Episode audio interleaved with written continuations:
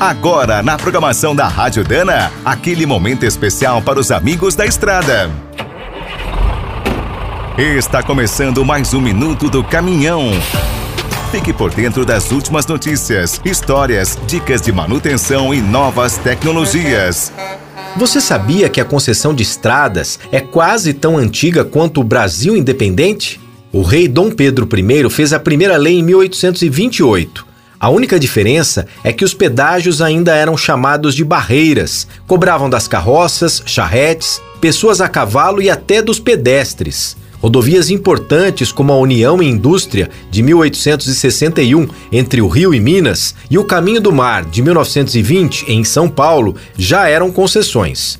Nos últimos 30 anos, as privatizações decolaram em todo o mundo e o Brasil concedeu quase 27 mil quilômetros de estradas desde 1993. A primeira mudança foi no bolso. Com tantos pedágios, ficou muito mais caro rodar pelo país. Mas será que os benefícios valeram a pena? Para fazer uma análise profunda da situação, a CNT lançou um estudo com 116 páginas, avaliando as nossas três décadas de concessões. De uma forma geral, a entidade aprova a iniciativa. Nas BRs, 67% dos trechos concedidos estavam em bom estado. Na malha pública, eram 32%. Ao longo dos últimos anos, o capital privado também amenizou a redução do investimento do governo nas estradas, que está em queda desde 1975.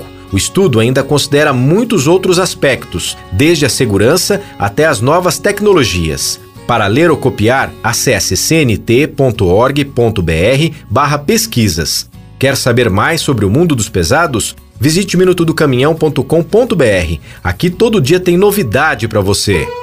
O Minuto do Caminhão é um oferecimento de Spicer, Álvaros e Victor Heinz. Na hora da manutenção, fique com a qualidade e segurança dessa trinca de ases em componentes para transmissão, suspensão, direção e motor. E quem é do trecho já sabe, para rodar bem informado, a Rádio Dana é sempre a melhor sintonia.